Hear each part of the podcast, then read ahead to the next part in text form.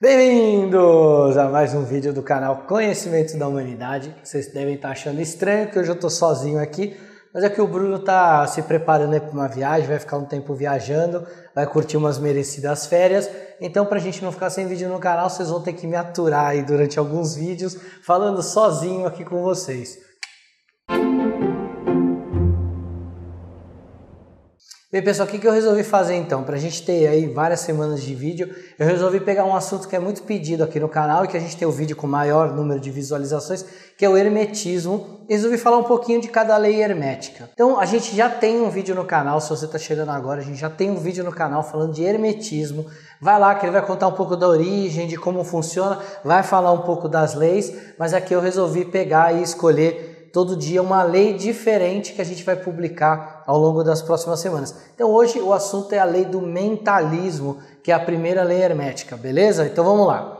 Qual é a ideia do hermetismo? Ele é uma filosofia antiga, ele não é uma religião, ele vem do Egito antigo e depois os gregos que eram iniciados nas escolas egípcias levaram esse conhecimento para a Grécia e começaram a montar as escolas gregas de mistérios, como a escola de Eleusis, os mistérios órficos, e dessas escolas começaram a surgir o que hoje a gente tem muito como estrutura das escolas é, esotéricas e ocultistas aqui do Ocidente. Os gregos se apoderaram dessa filosofia hermética, é, batizaram então o Deus que teria entregue essa filosofia à humanidade, né, que no Egito era o Tote e na Grécia era o Hermes, e criaram uma deidade sincrética, ou seja, juntaram os dois deuses para criar uma deidade chamada Hermes Trismegisto. E esse cara seria então o pai dessa filosofia hermética. Como a gente fala lá no outro vídeo de hermetismo, tem várias lendas sobre ele.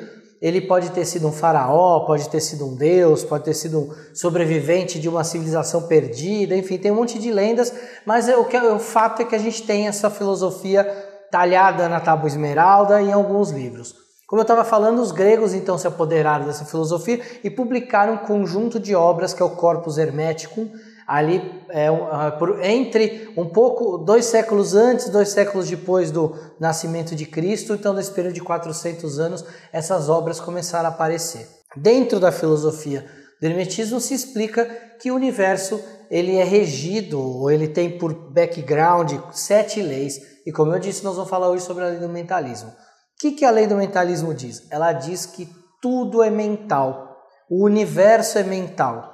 Ou seja, ele existe dentro da criação das ideias e da mente de um Deus, ou de um Criador, ou de um, de um, um ser, enfim, alguma coisa, e junto com ele existe você, que é o co-criador desse universo. Então, todo mundo que existe no universo, ele só é uma cocriação sua, junto com essa entidade, com esse Deus, com esse universo, enfim, o nome que você quiser dar para essa consciência cósmica. Então, atrás de toda a criação tem uma mente. E o universo é o todo, o universo é mental, ou seja, ele existe dentro da mente desse dessa entidade, desse ser. Você como criador, através do seu cérebro, do seu mental, dos seus pensamentos, tem a capacidade de transformar o mundo ao seu redor. Eu sei que falar isso hoje parece até um pouco clichê, porque a gente vê muito é, no esoterismo, a gente vê muito em algumas filosofias mais novas, alguns livros que saíram falando do poder da mente, da sua capacidade, do que você pensa, você consegue, mas pensa que isso é uma, algo que você está lendo hoje, mas que isso provavelmente vem de 5 mil anos atrás do Egito. Então eles já tinham uma, um entendimento que a forma como você pensa, você cria. A gente pode usar exemplos simples. Por exemplo, se em algum momento alguém tirasse a sua visão, o seu olfato, o seu paladar, o seu tato, a sua audição, onde as coisas existiriam? Provavelmente existiriam só dentro do seu cérebro, só dentro da sua memória, só dentro do que você construiu enquanto imagem. Então a, a gente tem uma percepção da nossa realidade externa baseada nos nossos cinco sentidos. Mas dentro do nosso cérebro a gente cria a nossa própria realidade. Quer outro exemplo? Quantas vezes alguém não contou, é, você estava participando de uma situação, deu alguma coisa errada, e aí no trabalho, por exemplo, aí o chefe chama e conversa com cada um que estava naquela situação e cada um conta uma história. Por quê? Porque um mentiu, outro mentiu? Não. Muitas vezes porque a percepção de realidade de cada um é diferente do outro. Então cada um vai perceber cores, histórias, é, emoções, inflexões na fala de um jeito específico. E dessa forma a gente vai criando o nosso próprio universo, nosso próprio modo de nos conectarmos com o que é criado, com o que a gente vivencia. O hermetismo, ele também, através da lei do mentalismo, ele diz que a gente pode efetuar a transmutação mental. O que é a transmutação mental? É mudar os seus padrões vibracionais. Mais ou menos o que ele quer dizer é que você pode mudar o seu pensamento, por exemplo, de negativo para positivo. Então, se você tiver, se você ficar muito tempo, ai meu Deus, a minha vida é uma porcaria, a minha vida é isso, minha vida é aquilo, o que, que o universo entende? O universo não entende bem e mal. Ele entende de fluxo de energia. Se você fica, ai, minha vida é isso, minha vida é aquilo, minha vida é uma merda, minha vida é uma merda, o universo olha para você e fala, ah, esse cara gosta de falar isso, ele decreta isso o tempo todo. Então, vai continuar mandando situações ruins para que você continue se alimentando dessa energia. Agora, se você faz a tal da transmutação mental, que é ir para o outro polo e falar: não, minha vida é boa, eu tudo que acontece comigo é aprendizado, bola para frente, vamos fazer as coisas acontecerem. Essa transmutação, ela vai fazer com que você comece a criar na sua vida um negócio que, que a gente vai chamar de sincronicidades. Então, a hora que você se, você se torna capaz de mentalizar, de transmutar o seu cérebro nesse sentido, tudo que está ao seu redor parece que começa a se rearranjar para que você para que as coisas é, funcionem de acordo com a sua vontade. Então, por exemplo, você consegue aquele emprego que estava demorando, você consegue na época certa, com o salário que você quer, para trabalhar na filial da empresa que é do lado da sua casa, e aí você conhece pessoas que vão ser seus amigos, enfim, as coisas começam a se encaixar de uma forma que parece o que a gente vai chamar de coincidência. Nós vamos lembrar que coincidência é algo que a gente teria que entregar na mão do acaso. E o universo ele é regido por leis. Ele é praticamente matemático. Então não existe acaso. Existem consequências aos atos. Nós vamos falar um pouco mais disso mais lá para frente quando a gente falar de outra lei. Mas basicamente o que você pensa você cria. Então cuidado com seus pensamentos. Uh, existem estudos mais atuais que dizem que a forma como você enxerga as situações ou pensa pode realmente modificar a sua realidade. Agora nós vamos sair um pouco do campo da filosofia, que é o que o hermetismo propõe, e vamos um pouco para o campo do esoterismo. Então hoje a gente tem estudos na, na, na física quântica, uh, e dentro desses estudos a gente está vendo que a mecânica quântica ela não funciona exatamente igual à mecânica física da física clássica que a gente conhece. Os cientistas ainda estão tentando explicar como isso conhece, então o que vai ser falado aqui agora é só uma suposição, uma hipótese. Existe um experimento, que é o experimento da dupla fenda, que é, foi, joga aí no Google, dá uma pesquisada nesse experimento, tem alguns vídeos bem legais, mas basicamente é um experimento em que a, o comportamento das partículas foram medidos como uma partícula, né, pode ser uma partícula física, matéria, ou ela pode se comportar como onda. Então, a, o estudo mostra que ora se comporta como partícula, ora como onda. E quando eles foram colocar um sensor para medir isso, essa, esse elétron que estava sendo usado nesse experimento, ele começou a se comportar de maneira diferente.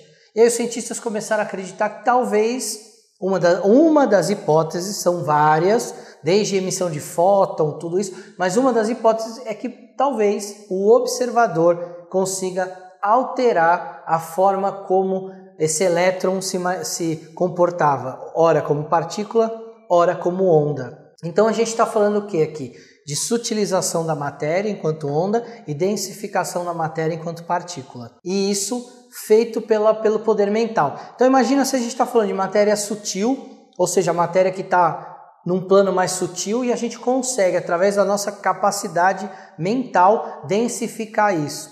Ou seja, trazer, é, usando uma linguagem bem simples, trazer nossos sonhos para a realidade. Manifestar o que a gente sonha no mundo real. E não é isso que muitos dos caras que ganharam, venceram na vida, falavam? Acredita nos seus sonhos, batalha pelos seus sonhos.